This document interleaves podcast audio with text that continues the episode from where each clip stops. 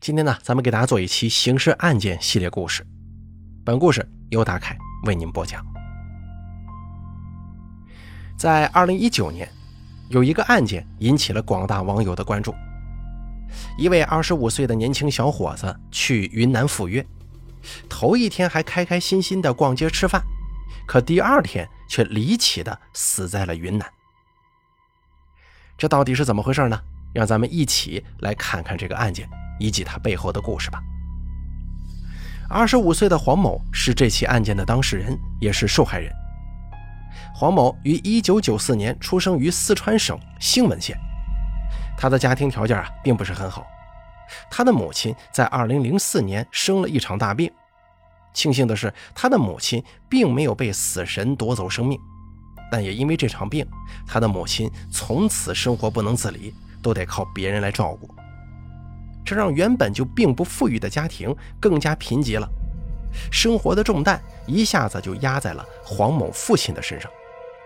他的父亲不仅要赚钱供养两个孩子上学，与此同时还得照顾自己的妻子。虽然家庭并不富裕，母亲也需要人照顾，但在那个时候，黄某的父亲还是在努力的生活着，一直在供黄某上学。黄某也并没有因此而放弃学业。可是好景不长啊，这个家庭再次遇到了不幸。在二零一零年的时候，黄某的父亲去世了，可能是积劳成疾，也可能是突发疾病，这个家庭唯一的顶梁柱就这样永远的离开了。父亲的离世让这个家庭再也没有了固定的收入。一方面自己上学需要交学费，另一方面自己的母亲也需要照顾。在这样的情况之下，当时十六岁的黄某选择了辍学，进入社会工作。十六岁的年纪啊，按照正常情况来说，这个年龄的孩子应该是在读高二，但因为家庭原因，黄某不得不放弃自己的学业，承担起家庭的重担。辍学后的黄某先是在家中待了一段时间。照顾自己的母亲，后来迫于经济压力，选择到昆明去打工。因为没有完成高中的学业，黄某只有初中学历，找工作总是处处碰壁呀。他的初中学历让他只能去做一些简单、毫无技术性的工作，这也意味着黄某不太可能找到高薪的工作。他在昆明待了一年多的时间，就又跑到其他地方去寻找新工作了。二零一七年，二十三岁的他来到了广东珠三角地区。广东这个地方是许多打工人的梦想之地，在他们看来啊，这里是充满了机遇的，到处都是黄金。大家都抱着能够暴富的梦想来到这里努力生活，为自己的人生而奋斗。黄某来到了广东珠三角地区存在感较为低的一座城市江门。这个地方的陈皮最为出名了，而在江门，黄某进入到了一家电焊厂工作，开始了自己的新生活。在江门工作的这段时间里，黄某一直醉心于工作，没有交女朋友。但是有一次，他偶然在网上加到了一位女性，两个人开始时不时的聊聊天，聊一聊自己的日常生活，相互关心对方。随着两个人在网上聊天的时间越久，二人的感情呢也就越发深厚了。虽然从未见过面，但两个人已经建立起了不一样的感情。在网上，女网友多次邀请黄某到她生活的地方玩耍，并希望能够跟他见上一面，但黄某都拒绝了。一来呢是因为工作太忙，实在走不开；二来也是害怕女网友看到自己的样子会失望吧。二零一九年，在黄某多次拒绝见面的情况之下，女网友再一次提出了见面的请求。黄某这次啊有点拿不定主意了，于是去问了一下自己的姐姐，但让他没想到的是，姐姐竟然同意了。对于黄某的姐姐来说，前几次黄某跟她说想要去见见这位女网友，她都持反对意见，因为她担心自己的弟弟会被人骗呢。但在二零一九年过完年之后的某一天，黄某再次提出了想跟自己的女网友见面的想法。这回他同意了。这当姐姐的觉得自己的弟弟都二十五岁了，还没有谈过恋爱，在同样的年纪里，别的男生都已经结婚了。还有，觉得自己的弟弟不过是个二十五岁的年轻小伙子，打工这几年也没存下什么钱来。自己弟弟这一趟去云南，最多也就是被骗点钱而已了。但如果两个人的感情是真的，这一次的见面，说不定弟弟会找到自己未来的妻子呢。以后啊，就有人照顾他了。得到姐姐的同意之后，黄某就定好了五一假期去云南见自己的这位女网友，并且早早的买好了车票，等待着那一天的到来。但是谁也没想到，这次见面竟然是一场悲剧的开始。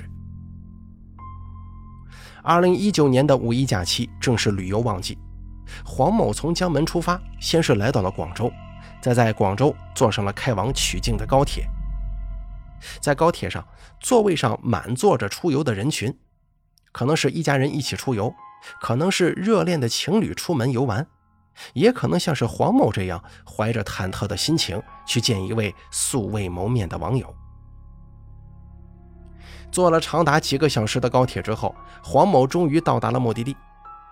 一下高铁，这个地方独特的风土人情就迎面扑来，让他沉醉其中。他怀着期待的心情前往两个人约好要见面的地方。二零一九年五月一日下午一点钟左右，黄某跨过了几千公里，终于见到了自己的那位女网友。这名网友啊，跟照片当中一样。有着一张鹅蛋脸，皮肤白皙，五官清秀端正，长得虽不能说是倾国倾城，但也十分好看。两个人见面之后，这位女网友自然是尽地主之谊，像个小导游似的，带着黄某参观自己生活工作的地方。两个人足足逛了一个下午呢。这么一边逛街一边聊天，两个人对彼此的了解也是更加深入了。到了晚饭时间，女网友还叫来了自己的堂哥，跟他们一起吃饭。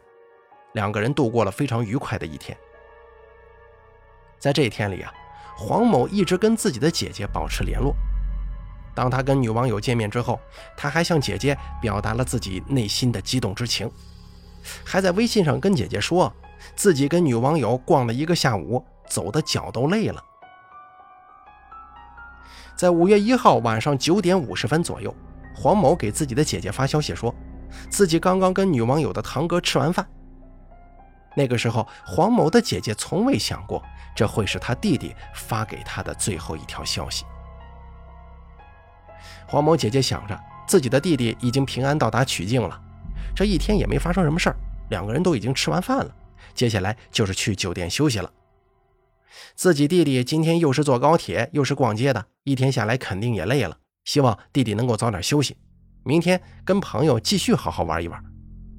于是五月二号一整天，他就没有再主动联系过自己的弟弟。二零一九年五月三号早上，在一个一如既往的日子里，却发生了一件大事儿。这件事儿宛如一颗扔进平静湖水的石子儿，溅起了层层浪花。在黄某的家人心中留下了不可抹去的伤痕。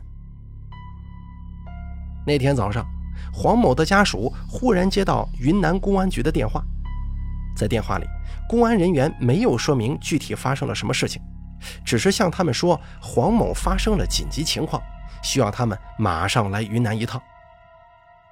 黄某一家人十分担心呐，他们害怕是黄某做了什么事情，需要惊动到警察。莫非是做了什么违法犯罪的事吗？怀着这样忐忑的心情，黄某的姐姐来到了云南。可是他来到云南之后，才发现哪里是自己的弟弟做了违法犯罪的事啊？出事的人正是自己弟弟，死在了云南。得知这个消息之后，黄某的姐姐十分伤心。明明前天自己的弟弟还跟自己发信息呢，怎么今天就突然去世了？意外总是发生的猝不及防。至于为什么自己的弟弟来到云南的第一天还在逛街吃饭，第二天忽然坠楼死亡了呢？由黄某姐姐提供的线索可以得知，黄某在五月一号晚上吃完饭之后就没有再给他发过消息了。而第二天，他突然接到黄某坠楼身亡的消息。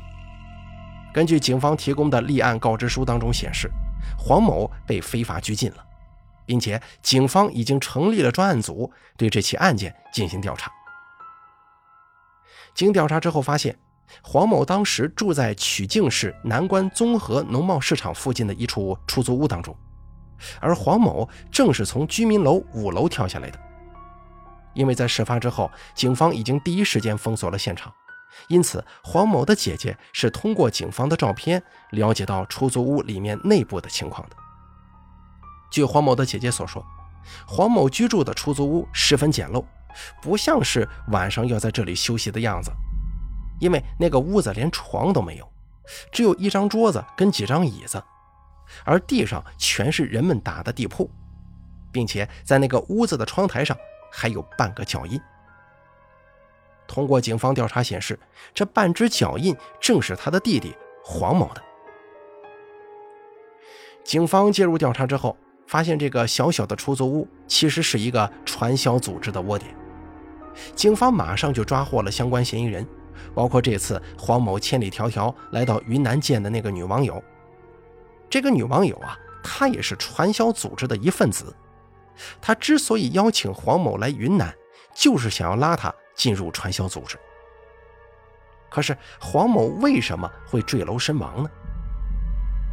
据传销窝点的传销人员讲述，当时他们把黄某关在了那间出租屋里面，并且在那间出租屋里面给黄某上课。可能是黄某听他们上课之后，意识到这是一个传销组织，自己被骗了，而自己那位女网友也是他们之中的一份子。他用尽力气骗自己过来，就是让自己加入传销组织的。黄某当时情绪特别激动，看到黄某情绪比较激动，于是他们上完课之后就把黄某一个人留在了房间内，想让他自己冷静冷静。直到听见声响，他们冲进房间之后，才发现黄某已经从五楼跳下去了。若是按照嫌疑人的说法，这么听起来。像是黄某意识到这是传销组织之后，想要逃离，但是当时房间内没有其他出口，于是他选择了最极端的方式跳楼，但却因此身亡了。不过黄某的姐姐对此提出了质疑，她表示自己弟弟十分胆小，平时在家的时候连鸡都不敢杀，要说他会为了逃离传销组织而自己跳下五楼，他是不相信的。他觉得自己弟弟之所以会跳楼，是有人推他，然后假意说成是他自己跳下去的。因为房间内并没监控，因此警方只能查看距离案发现场最近的监控。而能够看到案发现场的监控只有两个，一个来自居民楼附近的超市，另一个来自居民楼较远的一家酒店。但是这两个监控并没有能够提供关键性的证据。附近的那个监控只能看到黄某坠落到地面的画面，而较远的那个监控只能看到有个黑影飞了出去。根据案发时间，可以推测这个黑影就是黄某，但是并不能再提供更多的证据了。黄某的姐姐除了对自己弟弟坠楼的原因提出质疑之外，她还认为自己弟弟坠楼的地点十分奇怪。黄某坠楼的地点是在那间出租屋的楼下，但并不是坠楼在那间出租屋的正下方，而是坠落在了距离出租屋有十米远的道路对面的墙根处。一般情况来说，案发现场距离坠楼地点并不会很远。按照正常情况，黄某应该是会坠落在出租屋楼下的空地，而不是对面道路的墙根。但黄某的坠楼位置却离他跳下来的那个窗户隔了有十米远，这的确是这起案件的疑点之一。二零一九年五月三号，警方向黄某的家属出具了解剖尸体的通知书。通过解剖尸体，能够更详细的了解到黄某的死亡时间等相关信息，对案件的调查具有很大作用。但黄某的姐姐表示，自己并没有在这张通知书上签字。二零一九年七月份，黄某的姐姐得知，云南警方已经抓到了传销组织的头目，但因为案件涉及相关人员较多，案情较为复杂，整个案件一直没有实质性的进展。而黄某的家属并没有同意解剖黄某的尸体，因此黄某的尸体一直留在当地的殡仪馆。黄某去世之后，最难过的人莫过于黄某的家人了。但黄某的母亲一直不知道自己疼爱的小儿子早已死在了云南，他还认为自己的儿子一直在广东打工挣钱，只是因为忙于工作，没有时间来看望他。黄某的姐姐并没有把弟弟去世了这件事情告诉自己的母亲，因为母亲身体不好，怕他得知这个消息情绪激动会引发疾病。因此啊，所有人都向黄某的母亲撒了一个善意的谎言。黄某的工友得知黄某去世的消息之后，也表示感到十分震惊，不敢相信这件事情会发生在自己同事身上。据他回忆。黄某出发前，他还问黄某大概什么时候回来。黄某当时说大概三号或四号会回来。没想到没有等到自己的工友回来，却等来了他去世的消息。这起案件爆出来之后啊，引发了广大网友的关注。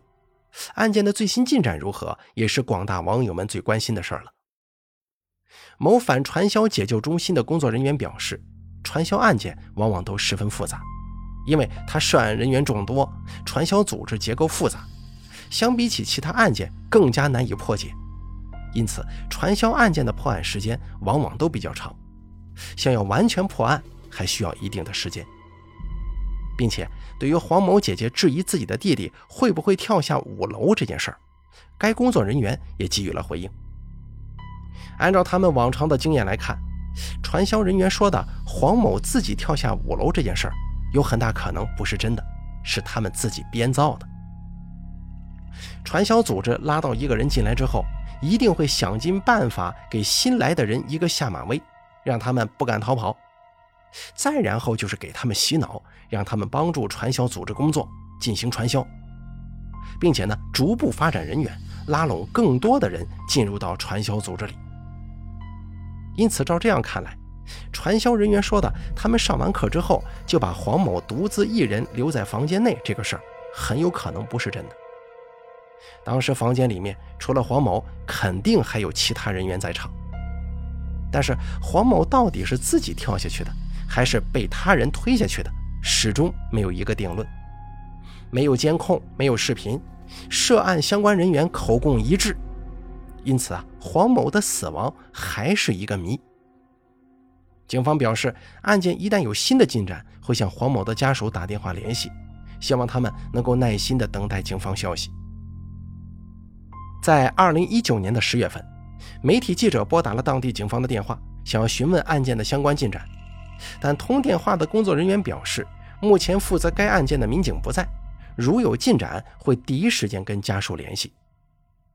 时至今日，咱们希望黄某的家属已经从这一次的悲痛当中走了出来，开始了新的生活。总而言之啊，我们一定要擦亮眼睛，不能上当受骗，提高意识，远离传销。好了，咱们本期刑事案件节目呢就做到这儿了，感谢大家的收听，咱们下期节目不见不散。